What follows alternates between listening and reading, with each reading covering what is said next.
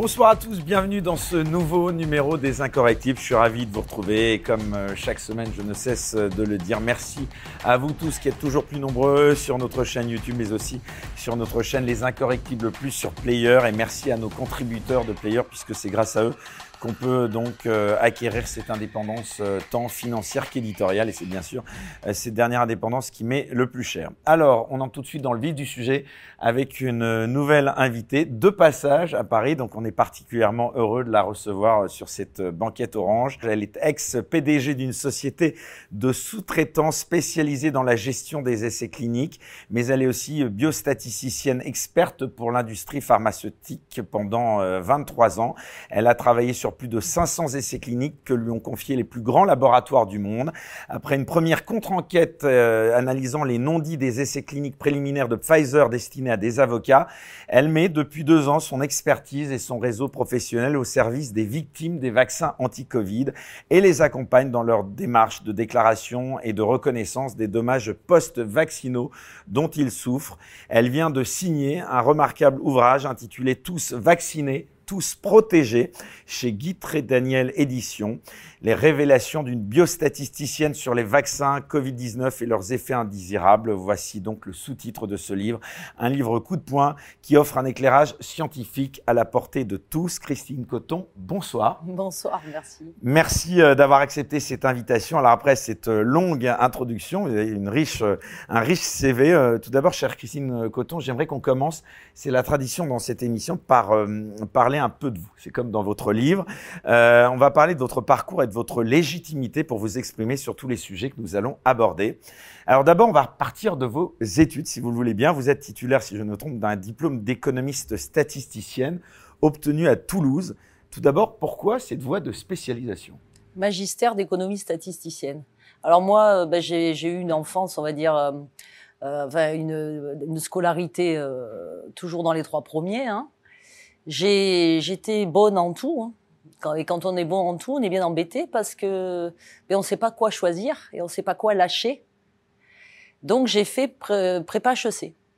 Donc euh, non seulement j'ai pas du tout aimé l'ambiance de la prépa HEC, mais j'avais pas du tout envie d'aller euh, dans une école parisienne. Donc j'ai quand même fait deux ans parce que ça a été euh, très instructif. Ça m'a pris. Vous n'êtes pas de Paris à l'origine, hein, donc, Pas du tout. Moi, je suis née à Cannes sur la Côte d'Azur. Donc autant vous dire que partir à Paris, euh, quand on est né à Cannes et qu'on a grandi face à la mer, on n'a pas tellement envie. Donc euh, j'ai fait prépa HEC d'abord à Toulon, ensuite à Nice. Et, euh, et heureusement, j'ai raté les concours parce que j'aurais été bien, euh, bien embêtée de, les avoir eus. Hein, mais j'y serais pas allée de toute façon. Et quand on fait prépa HEC, l'équivalence classique, c'est qu'on rentre directement en deuxième année de DUG de sciences éco. Donc je suis allée à Toulouse euh, pour euh, parce que c'était une fac qui avait une, excellente réputation en économie. Donc là, on se destine à l'économie, c'est ça? Alors moi, je savais pas trop à quoi j'allais me destiner, à vrai dire. Hein. Euh, donc c'était la voie, on va dire, la plus euh, facile après la prépa HEC, qui a l'énorme avantage quand même de, de, vous apprendre une méthode de travail et qui développe une capacité de d'esprit de, enfin, une capacité de synthèse et de travail qui est quand même phénoménale. Et c'est vrai que quand on travaille jusqu'à 2-3 heures du matin, qu'on a des classeurs de partout, on en a euh, peut-être 20 à l'histoire géo, les maths, dans tous les sens, on a une énorme capacité de travail. Et euh, à Toulouse, ils avaient donc ce fameux magistère d'économie statisticien qui est euh, une espèce de filière, euh, petite filière, parce qu'on n'est qu'une trentaine, et on est sélectionné sur dossier. Et ce qui me plaisait là-dedans, c'est qu'on avait des travaux dirigés et des stages obligatoires et donc on apprenait concrètement euh, à programmer avec des logiciels. Donc on avait des cours de, de statistiques et probabilité. Il y avait euh, beaucoup d'économétrie aussi puisque c'est une filière où en même temps on a on fait le magistère et en même temps on fait les diplômes classiques. C'est-à-dire que quand on est on rentre au magistère, en même temps on fait la licence de sciences éco. En deuxième année de magistère, magistère on fait la maîtrise de sciences éco. Donc on passe les examens de la maîtrise. Et quand on est en troisième année de magistère, on passe ou un DESS ou un DEA. Et moi, en l'occurrence, j'ai eu un DEA, marché intermédiaire financier, euh, où j'étais quand même, enfin, où je n'ai jamais compris grand-chose. Hein. Mais bon, c'est pas grave, je l'ai eu quand même. Donc, euh, ça a commencé comme ça. Et, euh, et puis, vous avez décidé de bifurquer ensuite, alors là, il faut comprendre, euh, dans- vers le domaine de la santé, de ah, l'industrie non, non, pharmaceutique. j'ai pas bifurqué, puisqu'en fait, quand on apprend, quand on fait ses études, on a des travaux dirigés qui sont sur des échantillons. Donc, on travaille déjà dans des statistiques appliquées. Donc après qu'on les applique à un domaine ou à un, ou à un autre, c'est de par l'expérience et dans le domaine dans lequel on rentre. C'est-à-dire que tout ce que j'ai appris euh, au magistère d'économie statisticien, les méthodes statistiques, le logiciel, je l'ai utilisé euh, toute ma vie. Mais appliqué au domaine de la recherche clinique. J'aurais pu euh, travailler dans l'agronomie, dans tout à fait autre chose, hein, dans les assurances, devenir actuaire, dans la finance. il y a plein de débouchés possibles avec ce diplôme-là. Moi, en l'occurrence, la vie m'a aiguillé vers l'industrie pharmaceutique. Et justement, vous parliez de la recherche. Euh, Qu'est-ce que vous pensez de l'état de la recherche en France, justement, euh, notamment en matière de santé? Alors ça, moi, je peux pas juger parce que j'ai toujours travaillé dans le privé.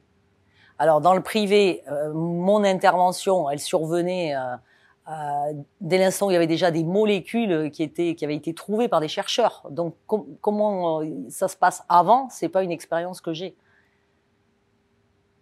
Donc je, je peux pas, euh, je, peux- je peux pas avoir d'avis là-dessus parce que ça serait un avis qui est complètement, euh, ouais, non, euh, non documenté, on va dire.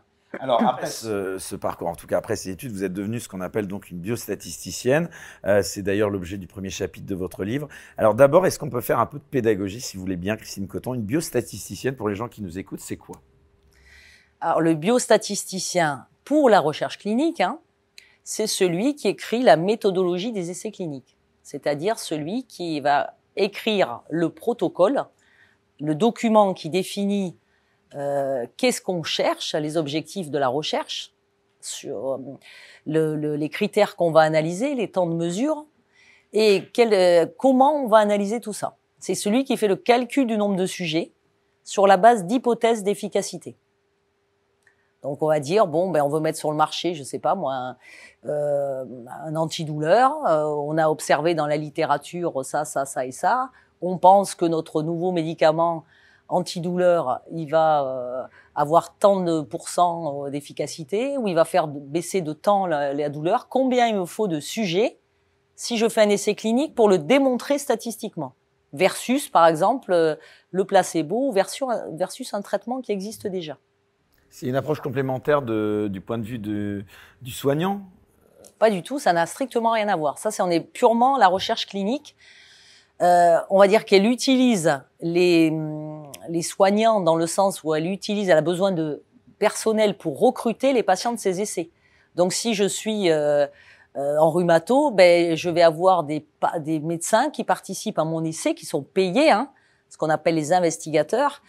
Euh, ce- ben, ça va être des rhumatologues. Si je suis en cancéro, je vais avoir des cancérologues ça dépend de mon, de, de, de mon étude, de ce que je cherche. Si je suis en uro, que je travaille sur l'hypertrophie bénigne de la prostate, euh, les gens qui vont recruter mes patients à mon essai, ce sont des urologues. Donc, euh, quand on est sous-traitant, on a la chance de travailler dans de nombreux domaines thérapeutiques différents, pour de nombreux laboratoires, et donc on, on voit beaucoup de choses. L'approche statistique, c'est ce qui manque euh, aux médecins et aux journalistes, selon vous? Ah ben c'est comme tout, c'est un métier. Hein. C'est-à-dire que moi, si je commence à faire des conférences ou à passer à la télé euh, sur les procédures de sécurité, euh, je sais pas, euh, euh, sur les bateaux, euh, ben, je crois que ça, je vais en faire rire un bon paquet. C'est un peu le problème qu'on a. On a aujourd'hui, on a des experts qui n'ont aucune expertise dans le domaine des- duquel ils parlent. Ça, fait me fait beaucoup les rire, moi. statistiques en France?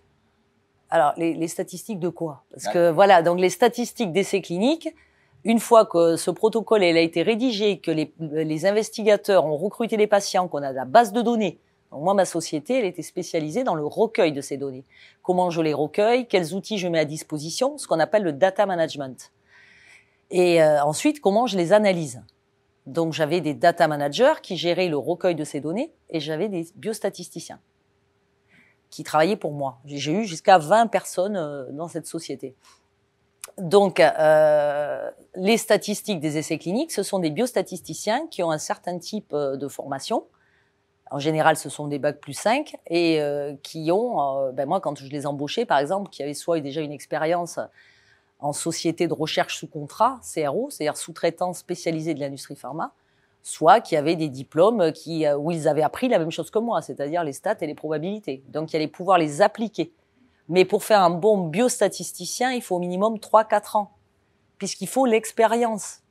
Puisqu'on ne peut pas demander à quelqu'un, là même qui sort de l'école, tout de suite d'être de bons conseils.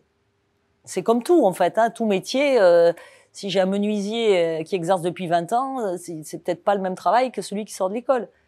Donc c'est un métier qui s'apprend beaucoup. Puis plus on fait des, plus on participe à, rédiger des protocoles, plus on a, plus on fait de, programmation, euh, plus on, rend de résultats, plus on fait de rapports et, mieux on travaille et plus on comprend. Et donc plus on, est de bons conseils.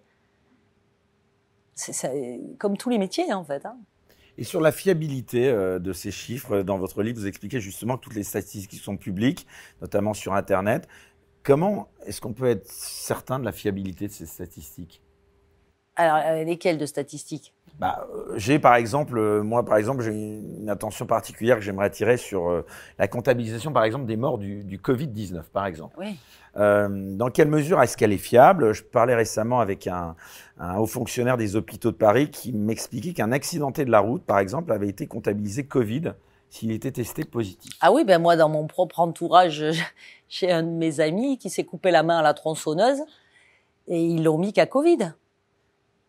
Donc bon, là, on voit bien que ce n'est pas fiable dans le sens où on a des témoignages de gens qui nous disent, mais donc moi, j'avais pas du tout ça. Mais non, ça. Mais donc, est-ce que donc, les statistiques, je me fais un peu l'avocat du diable, est-ce que c'est toujours un bon outil pour appréhender la réalité, quoi? Alors, ben, dans la recherche clinique, euh, oui. Si on suit euh, les pratiques, euh, les, la réglementation, les documents de référence qui ont été mis en place depuis des années pour faire en sorte que justement les résultats soient fiables. On n'a pas mis toutes ces normes comme ça euh, pour se faire plaisir. On les a mises parce que ça permet à tous les intervenants de travailler de la même façon dans le monde entier. Et ça permet aussi d'être sûr que ben, quand on va faire des audits de contrôle de, des méthodes de travail et qu'on voit qu'il y a des problèmes, euh, ben on sait que par exemple tel essai il va être moins bien suivi ou tel centre participant, donc normalement on le fait plus retravailler parce qu'il a des méthodes de travail qui ne vont pas. Quand vous avez des gens pas formés, enfin tout ça est tracé, c'est-à-dire la formation des gens impliqués dans la recherche clinique, c'est tracé on a des CV qui sont signés, on a des audits de laboratoire qui viennent vérifier, nous, en tant que sous-traitants, que notre personnel, il est formé. On a des tracking, des logs, c'est-à-dire où on enregistre les dates de formation. On a des... Euh, euh, dans les audits, ils viennent vérifier que nos procédures de travail sont conformes. Euh, tout ça, pourquoi? Ben Pour être sûr que le résultat qu'on a rendu, il est exact.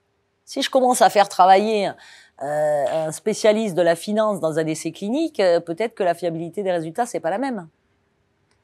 Donc c'est pour ça que moi je le dis depuis le début, chacun son métier. Hein. Est-ce que justement, paradoxalement euh, euh, à ce que vous dites, est-ce qu'on n'est pas dans un monde justement trop dirigé par des chiffres? Est-ce qu'on peut tout résumer à des chiffres? Ben, C'est un ça. peu ce que j'ai écrit quelque part, hein, de, de, finalement euh, tout moyenner, tout comptabiliser comme ça. Les statisticiens ont certainement une part de responsabilité.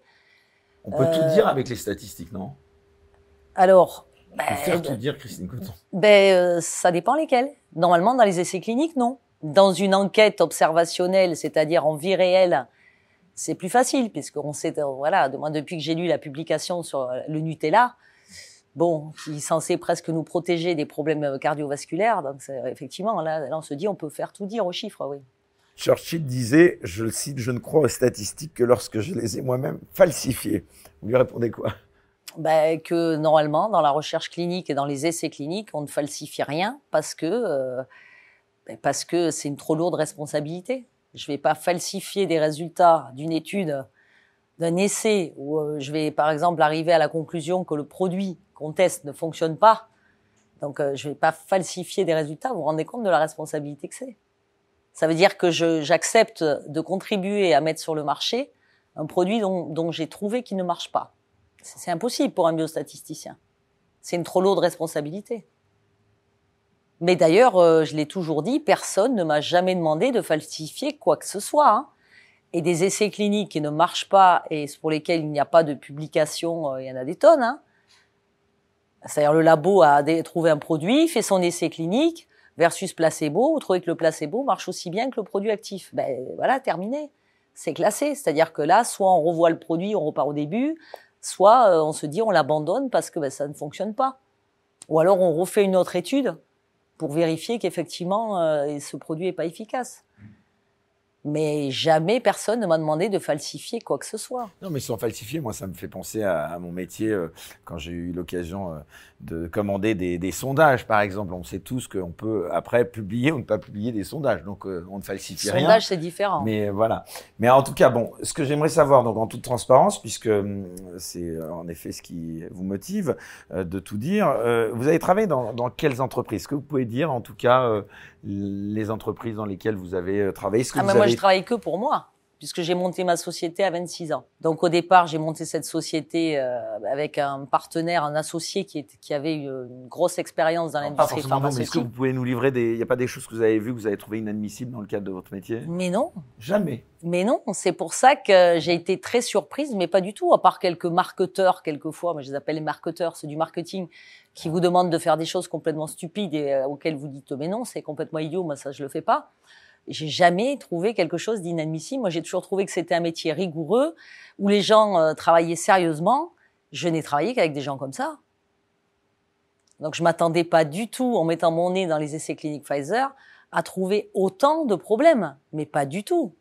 On entend souvent parler de Big Pharma. C'est quand même une notion qui a du sens à vos yeux mais Big Pharma, c'est un terme, on va dire, utilisé pour. Euh, c'est pas euh, péjoratif à la base, hein, Big Pharma. C'est-à-dire, c'est un terme utilisé pour désigner les gros laboratoires, puisque dans les laboratoires pharmaceutiques aussi, il faut pas que les gens euh, mélangent tout. Un petit laboratoire pharmaceutique qui a quelques produits, ça n'a rien à voir avec le laboratoire Pfizer. Ça n'a, c'est pas les mêmes méthodes de travail. Euh, c'est les mêmes méthodes dans le sens où on suit la même réglementation, mais ça n'a rien de comparable en termes de niveau de puissance euh, financière. on dit souvent que c'est un petit groupe d'entreprises prêtes à tout pour l'argent. Vous n'avez pas ressenti ça, vous? Non, jamais. Moi, j'ai beaucoup travaillé pour les laboratoires Ipsen, qui ont été les pires au niveau des audits, franchement. Et, euh, vraiment, euh, quand on voyait la qualité des, audits, des auditrices, euh, ben jamais on, on, peut penser que même à l'intérieur du labo, elles ont un comportement différent. Et donc, quand elles nous auditaient, qu'elles nous aient tout sortir pour leur montrer comment on validait notre travail, puisqu'on se valide comme étant donné qu'on a une très grosse responsabilité, on ne peut pas se tromper. Je ne peux pas me permettre de rendre des résultats qui sont erronés. Donc il y a tout un circuit de validation. Qui programme les analyses? Qui les revoit? Est-ce que mes logs sont enregistrés? Parce que mon logiciel, il me permet d'enregistrer les logs. C'est-à-dire que je peux prouver à mon auditeur que tel programme, euh, a été, il a été exécuté tel jour et que mon résultat du log ne comporte pas d'erreur. Et si ça comporte des erreurs, je dois pouvoir le justifier il y a un tracking, ce qu'on appelle le tracking, euh, qui est euh, très très important dans l'industrie pharma. Donc on peut pas imaginer que ces gens ont un comportement différent quand ils auditent en interne leur propre structure. Et à mon avis, ils ne l'ont pas. Donc c'est pour ça que j'ai été quand même très très très surprise euh, du nombre de problèmes et surtout du silence des agences sur ces problèmes qui sont quand même certains complètement évidents. Alors la question que j'ai posée moi partout où je suis passée, c'est est-ce que des biostatisticiens euh, ont relu les rapports cliniques et les protocoles de ces cliniques Pfizer au sein des agences? J'ai pas eu de réponse jusqu'à ce jour. On va en parler. Juste un petit mot euh, sur ces fameux aussi euh, conflits d'intérêts qu'on a beaucoup évoqués pendant euh, la crise de la Covid. Est-ce que c'est quelque chose que vous avez vu, vous, Christine Coton, pendant que vous exerciez pour l'industrie pharmaceutique? Est-ce que vous avez été témoin de conflits d'intérêts? Alors, c'est compliqué parce qu'en fait, dans, dans certaines maladies, vous avez des leaders. C'est-à-dire des gens qui ont beaucoup de clientèle, qui ont un poids important, qui font beaucoup de publications. Alors, euh, quand vous avez, euh, vous faites un nouvel essai, vous allez vous tourner vers ce genre de personnes, évidemment. Alors, est-ce que c'est forcément un conflit d'intérêts? C'est compliqué de répondre à ça. Moi, pour moi, c'est pas vraiment un conflit d'intérêts, puisque quand vous avez vraiment des gens brillants euh, parmi parmi les docteurs, donc on va on va pas aller prendre le tocard du coin non plus pour se dire ah ben tiens celui-là il a pas de conflit d'intérêts. C'est compliqué parce que vous allez prendre forcément ce qu'on appelle les leaders d'opinion. C'est-à-dire des gens qui vont faire des publications et ça va mettre en valeur vos résultats d'essais cliniques. Est-ce que pour autant la personne qui travaille, qui accepte de travailler dans votre essai, c'est un pourri vendu à Big Pharma? Euh, Je crois pas. Vous avez quand même fait l'objet, euh, vous, à titre personnel, de, de critiques des, euh, ce qu'on appelle les chiens de garde du système, hein, les médias comme euh, euh, Conspiracy Watch, qui qualifie votre livre de brûlot anti-vaccination Covid-19. Ah bon? Euh, Ah bah je l'ai pas Ah, vous vu. l'avez pas vu ça? Oh bah non, Ah, parce bah je, je les dis Oui, vous pas. sorte- pas non, ça. non, puis je m'en fous, Ouais. les pauvres. Bah voilà, qu'est-ce que Ça vous leur répondez? Oh bah, pff, de toute façon, ils n'ont aucune légitimité à commenter quoi que ce soit d'un travail de biostatisticien de l'industrie pharma. Donc bon, euh, je m'en fiche complètement. Ces, ces- ces pauvres gens croient m'atteindre au niveau de mon ego. Ça fait bien longtemps que plus rien ne m'atteint à ce niveau-là. quoi. La question sous-jacente à ça, parce qu'évidemment. Moi, la question, c'est qui les paye? Ah, bah c'est une bonne réponse. ça, Voilà. que, Moi, la effet, seule chose qui m'intéresse. fact-checkers. Alors, qu'est-ce que vous répondez à Ah ces ben moi, la seule, fameux fact-checkers? Ah ben moi, la de chose qui m'intéresse, c'est qui Bah, les paye. C'est peut-être vous un peu et moi aussi, puisqu'on a découvert récemment, en l'occurrence, Conspiracy Watch, lors d'une audition euh, au Sénat. Bon, c'était suite à un autre sujet hein, qui n'avait rien à voir, qui était le fonds Marianne où ils étaient auditionnés.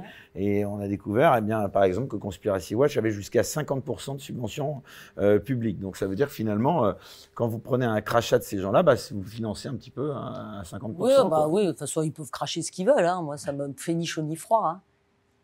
Là, on voit bien, de toute façon, euh, sur le réseau Twitter, le, le- le- les réseaux de harcèlement Et extrêmement voilà, que organisés. j'allais vous demander. Qu'est-ce que vous pensez de ce- cet acharnement, d'un tel Ah, acharnement mais je pense sur, que euh, moi, de toute façon, j'ai porté plainte et que je vais pas les lâcher.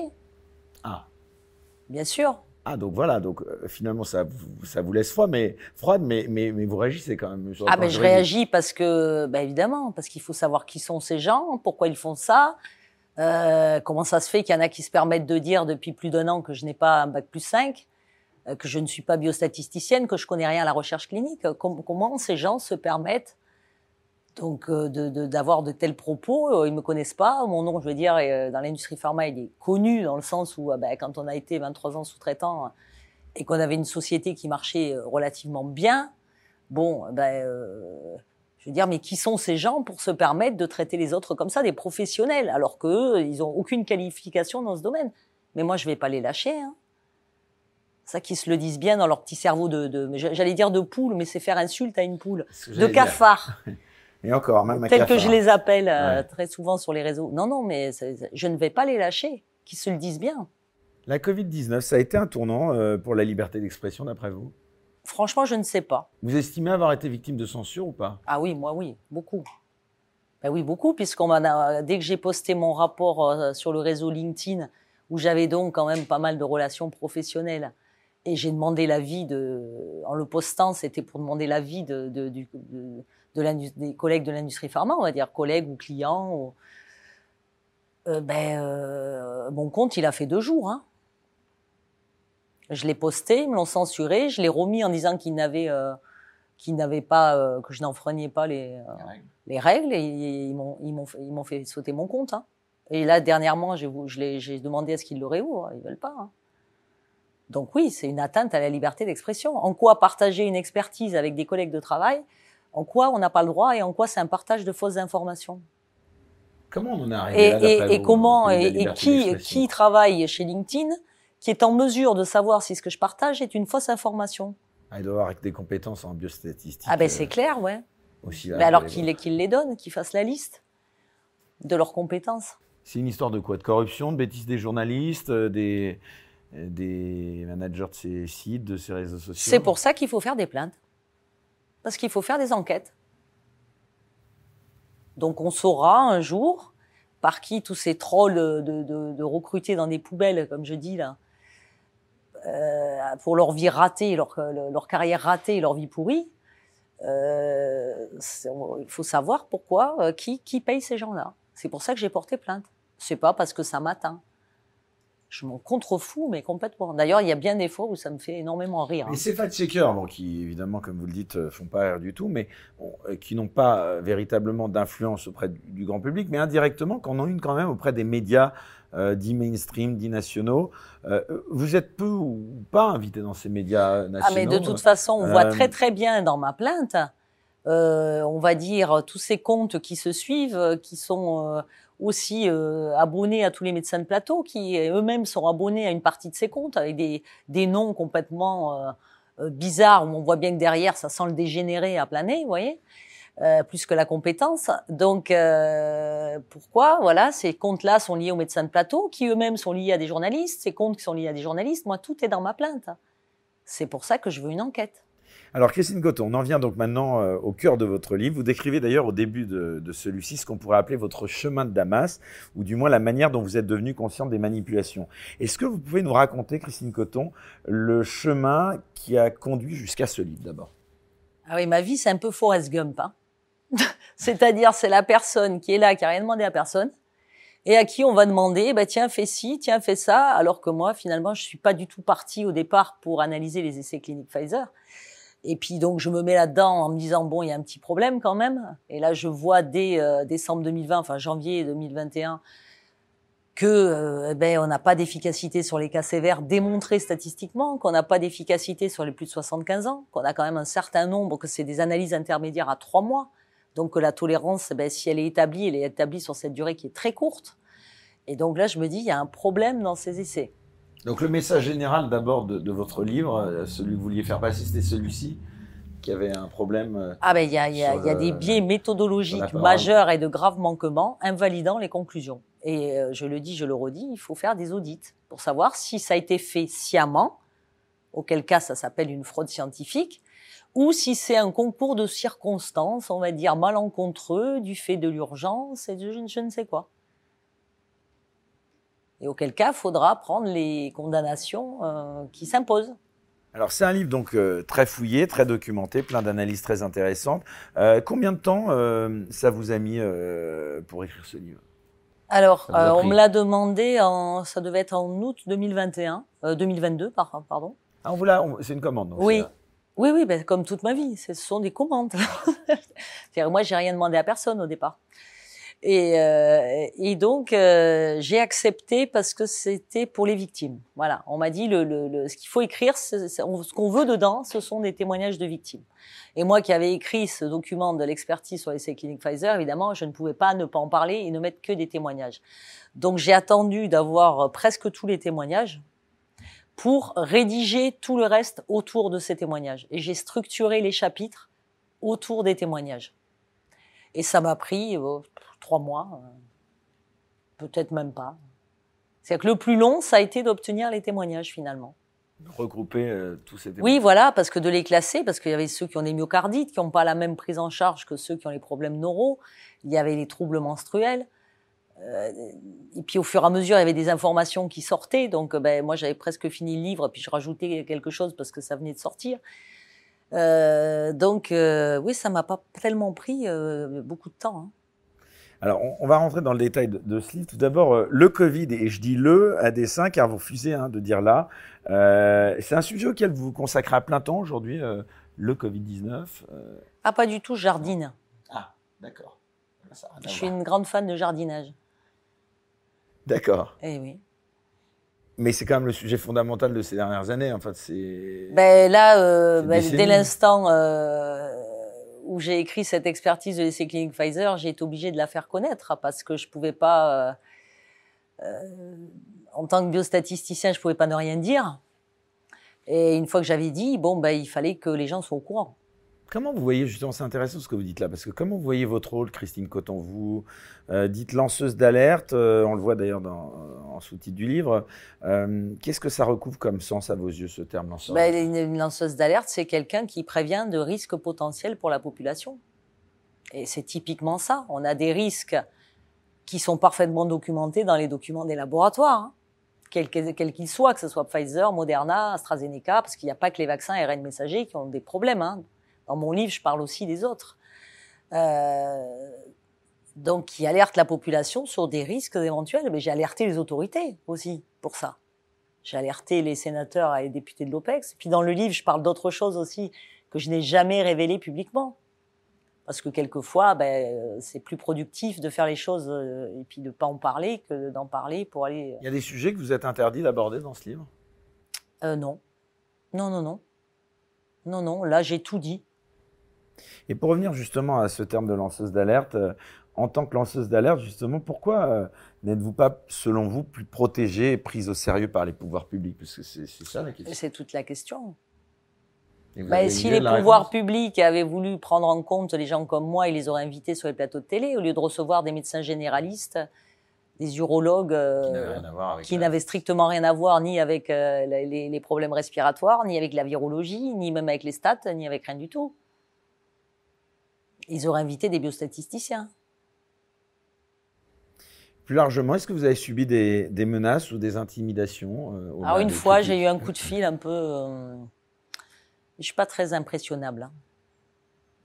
Oui, je le, sens. Oui, donc bon, bah, disons que quand j'ai écrit, euh, quand j'ai vu un petit peu les visites sur mon profil, quand j'ai posté mon rapport, là, ça m'a quand même interpellé. Plus après le, ce harcèlement de trolls complètement dégénéré, je me suis dit, ces gens sont des fous ils n'ont pas, ils ont pas la lumière à tous les étages, donc euh, ils sont capables éventuellement euh, de, de, de, de, s'en prendre à moi. mais j'ai pris un garde du corps pendant cinq mois, comme ça j'ai été tranquille. Ah, quand même. Ah oui, oui. Ah oui, non, mais Ce que j'appelle un ange gardien. Oui, oui. J'ai pris un ange gardien pendant cinq mois. Qu'est-ce qu'on risque aujourd'hui, selon vous, à, écrire ce que vous écrivez? Une mort sociale, si on n'a pas la force que vous avez ou l'entourage sans doute que vous avez Une mort sociale, moi j'ai vendu ma boîte en 2018 et là, au contraire, j'ai des laboratoires qui me rappellent pour que je travaille pour eux. Alors l'amour social, oui, bien sûr. Bah, quand on est bon et qu'on a toujours été de bons conseils, moi, ma, clause de non-concurrence, j'avais une clause euh, jusqu'à euh, mi-2020. Et fin 2020, bon, j'ai pas retravaillé puisque j'ai mis mon nez dans ces rapports. Et après, j'ai pas retravaillé parce que j'ai pas pu, j'avais pas le temps, hein, je pouvais pas euh, à la fois essayer de partager ce que j'avais trouvé, faire du réseau et, bosser pour l'industrie pharma. Non, non, c'est pas du tout une mort sociale. Moi, j'ai des gens qui me rappellent parce qu'ils ont toujours été très satisfaits de mon travail. Alors justement, euh, pour moi et pour les gens qui liront ce livre, je pense, euh, l'intérêt de ce livre, c'est de mêler justement à la fois de la rigueur euh, statistique et du concret. Et c'est assez rare pour le souligner. Votre livre, il propose donc, vous le disiez, vous le rappeliez, des témoignages de certaines victimes du vaccin.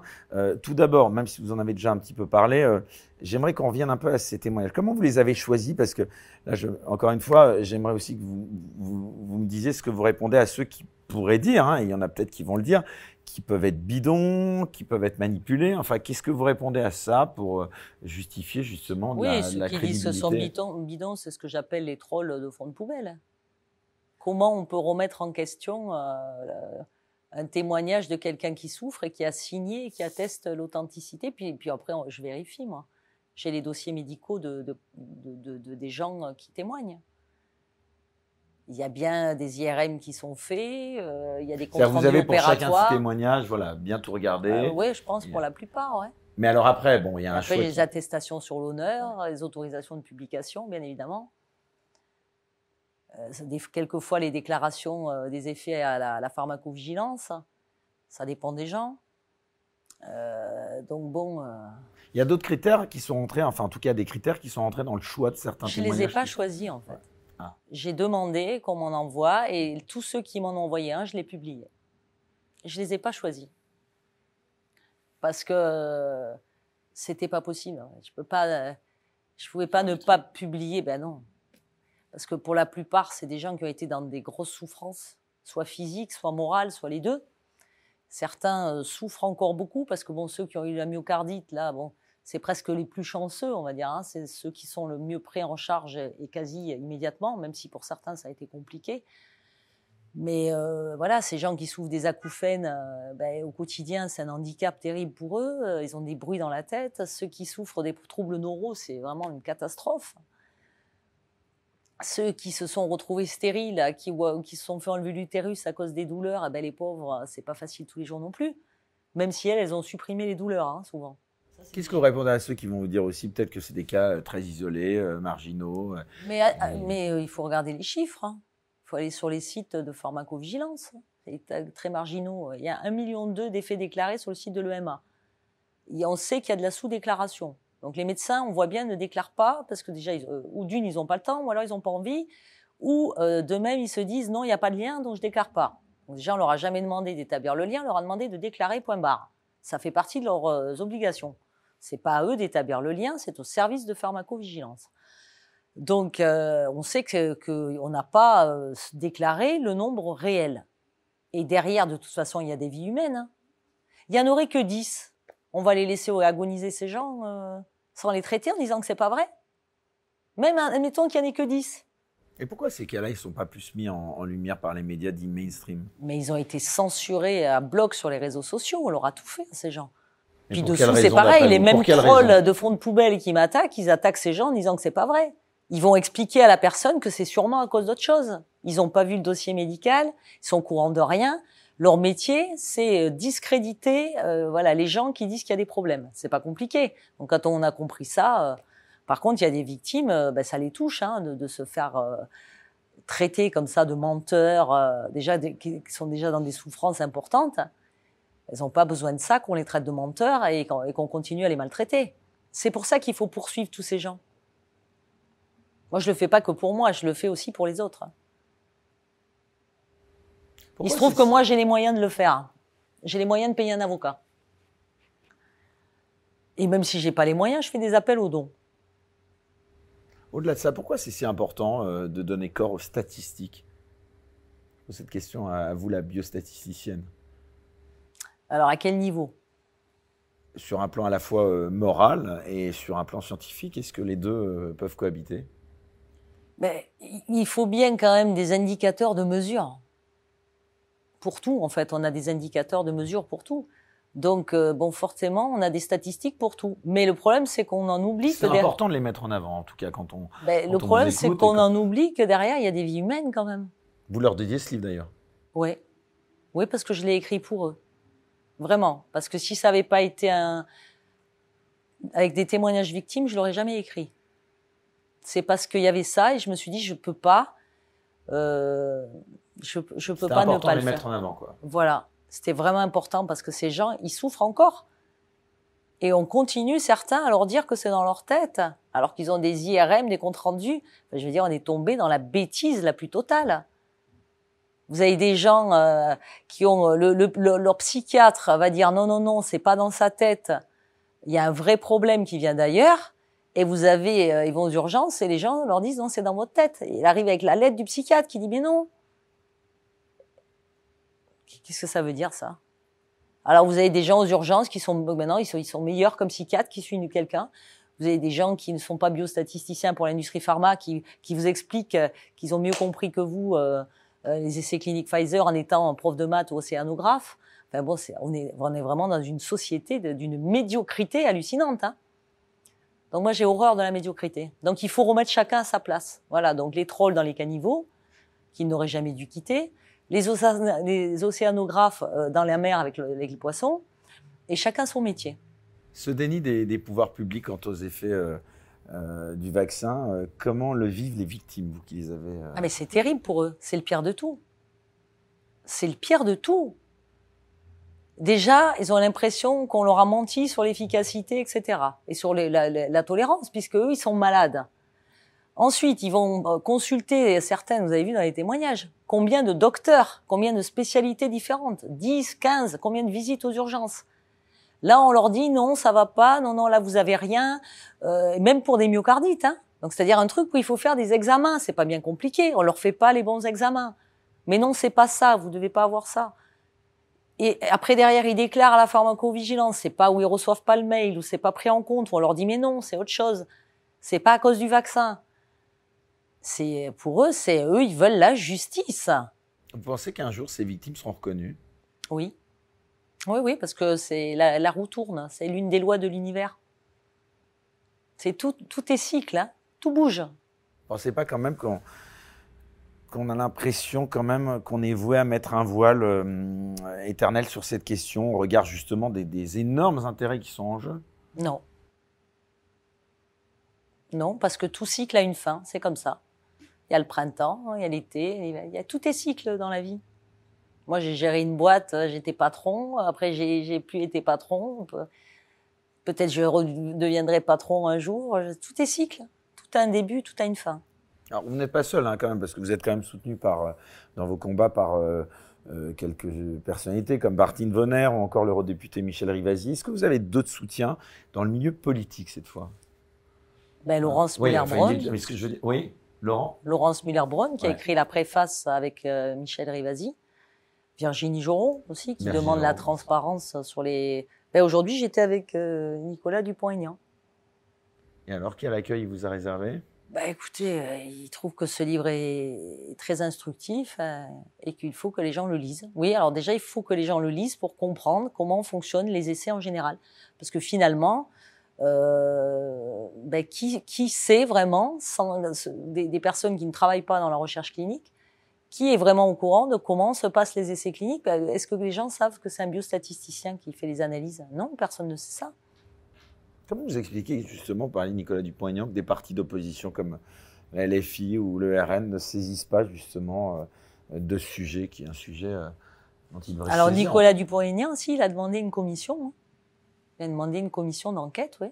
Non, enfin Nicolas Dupont-Aignan, malheureusement, euh, pour lui, en termes d'influence politique, c'est ah, pas ben oui. le poids des LFI ou des RN, quoi. Ah ben oui, ben comment j'explique J'explique pas.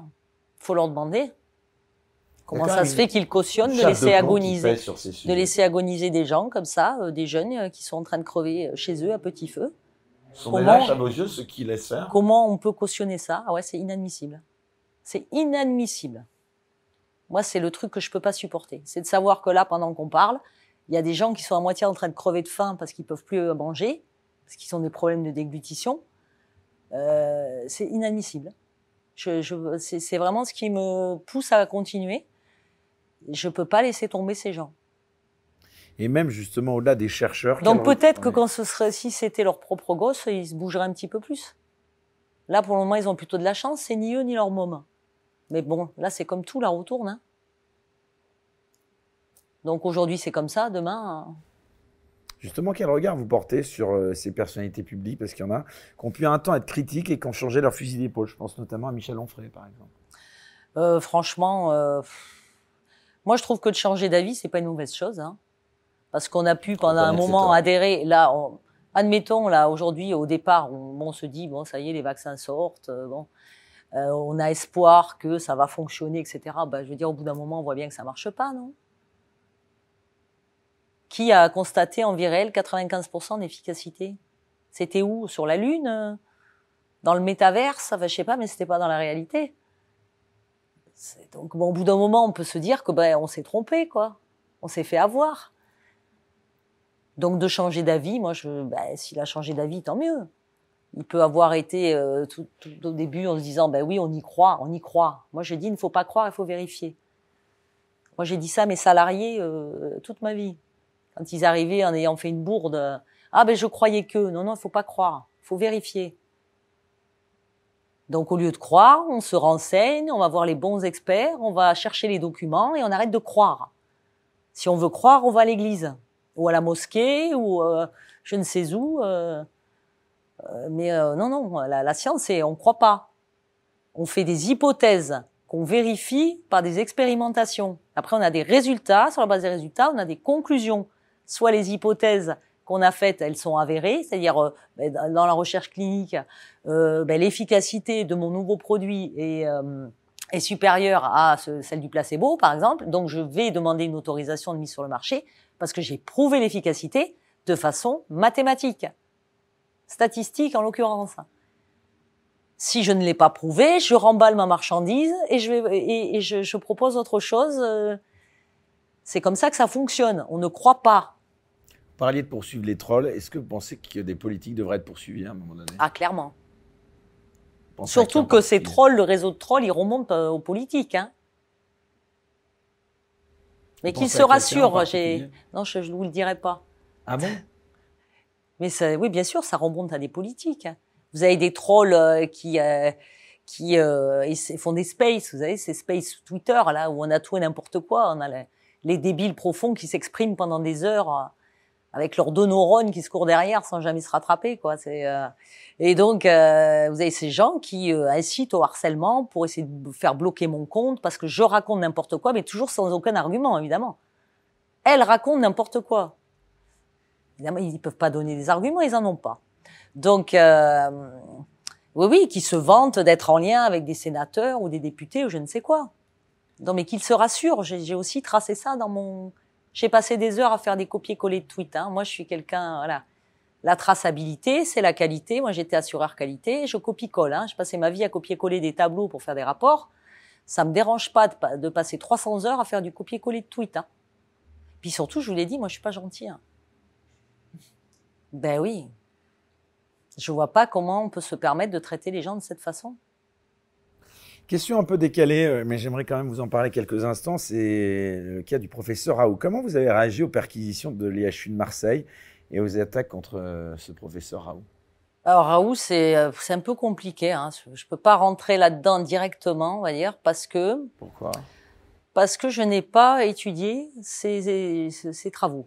Ces chiffres. J'ai voilà, pas refait les calculs. euh, Là, il a rendu, enfin, il, avait, il, a, il a sorti son préprint où il a mis à disposition la base de données. Euh, Pour avoir un avis, il faut que je fasse mes propres statistiques sur cette base de données. Or, comme j'ai plein d'autres choses à faire, je, ne l'ai jamais fait. Donc, l'hydroxychloroquine sur la base des travaux de Raoult, je ne peux pas avoir un avis puisque je n'ai pas expertisé. Euh, maintenant, euh, ce que je constate, c'est que les gens qui, soi-disant, ont refait les analyses de Raoult, ben, comme par hasard, là-dedans, c'est la fameuse océanographe contre qui j'ai porté plainte parce que ça fait un an et demi qu'elle dit que je n'ai pas de diplôme et que je ne suis pas biostat, alors qu'elle est océanographe, donc on se demande qu'est-ce qu'elle vient faire dans la recherche clinique, et euh, notre statisticien et machin, et que ces gens-là font partie de cette fameuse bande de harceleurs. Donc je constate que de toute façon, ceux qui critiquent n'ont aucune légitimité pour critiquer quoi que ce soit, et qui feraient bien de retourner à leur euh, propre travail au lieu de- de- d'emmerder les autres. Donc ça, c'est en fait, je ne défends pas Raoult quand je le défends. Je, je, je, je, euh, je délégitimise ceux qui le, ceux qui le critiquent. Voilà, c'est comme moi, c'est, euh, si j'allais critiquer quelque chose que je ne comprends pas, dans lequel je, je n'ai jamais travaillé. Quelle serait la crédibilité de ma parole? Demain, je fais une conférence sur la réparation des tuyaux euh, euh, dans les bateaux, parce que j'ai réparé mon tuyau de douche. On va dire euh, ceux qui, ceux dont c'est le métier, vont dire écoute, Christine, t'es gentille, mais tu dégages parce que tu racontes que des conneries. Il est là le problème depuis le début, c'est qu'on écoute des gens qui n'ont aucune légitimité à parler de ce dont ils parlent. Donc cela existe. Et puis euh, voilà. Donc après, euh, ce que je sais aussi, c'est que l'hydroxychloroquine, donc c'était un produit qui était euh, donc massivement euh, vendu dans le monde et utilisé depuis euh, 70 ans, et que Raoult a demandé à la NSM une ATU, une autorisation temporaire d'utilisation. Moi, j'ai beaucoup travaillé dans les ATU. Euh, donc ça, c'est pour mettre, enfin, il y a les ATU, les RTU, donc recommandations temporaires d'utilisation. Donc quand on a déjà un produit sur le marché, dont on veut tester une extension, il n'y a pas du tout besoin, enfin une autre indication, de faire un essai clinique. On peut faire une RTU. Donc pourquoi la NSM a refusé à Raoult ce, ce- ce- ce truc alors que ça a été pile mis en place suite à l'affaire Mediator C'est-à-dire que vous aviez donc des produits qui avaient une AMM, une autorisation pour certaines indications, et qui étaient donnés pour d'autres indications. Donc si le labo aujourd'hui veut le donner pour une autre indication, il n'est pas obligé de faire un essai clinique. Il peut faire ATU, RTU, ce genre de dispositif-là. Pour faciliter justement la mise sur le marché, normalement, d'un produit qui serait euh, urgent, on va dire, euh, ou d'in- d'intérêt euh, pour la santé, sans avoir à refaire tout un process d'essai clinique, qui est beaucoup plus long. Et maintenant, on va perquisitionner. Mais alors, pourquoi on va pas Eh ben voilà. perquisitionner chez Pfizer Une alors perquisition qui intervient quelques jours après la publication d'une tribune qui a été signée par plusieurs scientifiques qui critiquaient justement les pratiques de l'Institut fondé par Diderot à Marseille. Qu'est-ce que ça dit selon vous, euh, Christine Coton, du rôle des qui ces médias scientifiques, en fait et de certains scientifiques justement dans la conduite d'affaires euh, Ouais, judiciaires. Je sais pas, il faudrait que je vois la liste des scientifiques en question pour voir s'ils sont pas massivement suivis par les comptes de harceleurs. Qui, euh, voilà. euh, scientifiques. Il est quand même désormais attaqué quand même au pénal. Vous craignez de le voir un jour aller en prison, par exemple? C'est une hypothèse qui... Je ne souhaite pas, parce que bon, euh, encore une fois, ceux qui critiquent, quelle légitimité ont-ils à critiquer? Pensez qu'il pourrait être un jour condamné? Parce que c'est le but, là. On en a, Je, le peux sent. pas, je peux pas répondre à cette question en fait. Euh, c'est- c'est, si on condamnera où? Ben, Dans ce cas-là, il faut, il faut, euh, il faut aller faire l'audit de l'essai clinique, des essais cliniques des laboratoires de tous, hein, pas que du laboratoire Pfizer, pour voir comment ça s'est passé. euh, et euh, Bon, il a pris un il y, a, avocat. il y a deux, il y a deux poids, vu, mesures. hein. Le problème, il est là, c'est qu'il y a deux poids, deux mesures. Là, il y en a des, des fraudes manifestes dans l'essai clinique Pfizer avec des effets graves, des effets indésirables graves qui n'ont pas été déclarés, enfin qui n'apparaissent pas dans les bases de données, qui ne sont pas dans les rapports. Et là, on dit rien. Et Raoult, sur l'hydroxychloroquine, euh, on va au pénal. Donc c'est ce deux poids, deux mesures, moi, que je dénonce plus que le cas Raoult en lui-même, en fait. hein. Ce qui est un peu surprenant, c'est qu'il a pris un avocat. Vous avez vu Fabrice Divisio pour lutter contre les trolls. Vous avez une réaction à ça Parce que. Il prend qui il veut. hein. Moi, Division n'est pas mon avocat. Enfin, Divisio, il avait apparemment trouvé des failles dans mon rapport. Ah. Je sais pas, ça fait peut-être six mois ou un an qu'il les cherche. Je sais pas s'il les a trouvés, euh, s'il cherche encore. Et puis il n'a pas changé un peu d'opinion sur Raoult apparemment parce qu'il y a quelques années, j'avais, entendu dire qu'il y avait eu un courrier envoyé au Conseil de l'ordre, si je ne me trompe, non? Vous aviez eu écho de ça ou pas? Alors j'ai eu écho. Bon, on restera euh, évasif sur cette question. Bon, en tout cas, euh, il prend qui il veut, comme vous dites, mais bon, euh, peut-être pas forcément le, le meilleur choix, on verra, en tout cas. Qu'est-ce que ça dit plus largement, parlait de la liberté d'expression, qu'est-ce que ça dit plus largement euh, de la liberté scientifique, finalement, tout ce qui se passe en ce moment? Alors, la liberté scientifique, euh, c'est vaste, vaste terme. Moi, ce qui me chiffonne, c'est qu'on va vers un développement accéléré maintenant de la recherche clinique et que ben, à brûler euh, toutes les étapes et à ne pas respecter les process qui ont été mis en place depuis des années, si on les a mis en place, si on les a écrits, si on a fait des, des- des milliers d'audits pour vérifier qu'ils étaient euh, que ces process étaient respectés et que donc c'était sur cette base qu'on pouvait avoir des produits fiables sur le marché. Si maintenant on ne les respecte plus, qu'est-ce qu'on va avoir comme cochonnerie disponible sur, le marché? Moi, c'est surtout ça qui m'inquiète, c'est la- l'avenir de la recherche clinique. Et quand vous mettiez euh, 10 ans pour développer quelque chose, si maintenant il faut 9 mois, euh, quid du personnel, de, tous ces gens qui travaillent dans les laboratoires, qui travaillent chez les sous-traitants, qui travaillent dans les labos d'analyse? Je sens que ça va être la porte euh, pour un bon paquet, là. Est-ce que c'est encore possible de faire de la science? Et là, euh, même si vous dites que vous n'êtes pas une gentille, mais est-ce que c'est possible de faire de la science dans un contexte aussi délétère même? Parce qu'on a beau être euh, solide, c'est quand même... Mais la science, c'est un mot qui est trop vaste pour ça, en fait, puisque science, tout est science quelque part, ou dès l'instant où il y a ce process d'expérience et de conclusion, On voit tout que est même science. de- L'astronomie, c'est de la de science. Raoult sont si enclins à l'attaquer.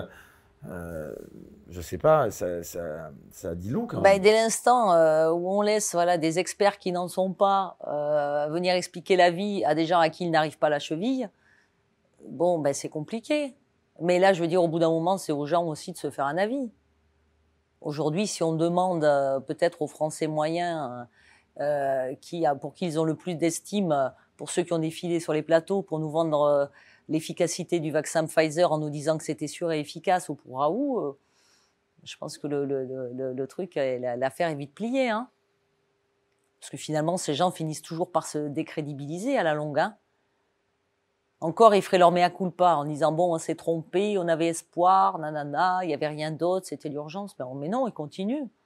Comment vous Là, je sais pas si vous avez vu sur Twitter, là, j'ai mis euh, un tweet sous le compte de Karine Lacombe, qui était dans un colloque, et je lui ai dit à quand un colloque sur les effets indésirables des vaccins, à quand la reconnaissance des victimes.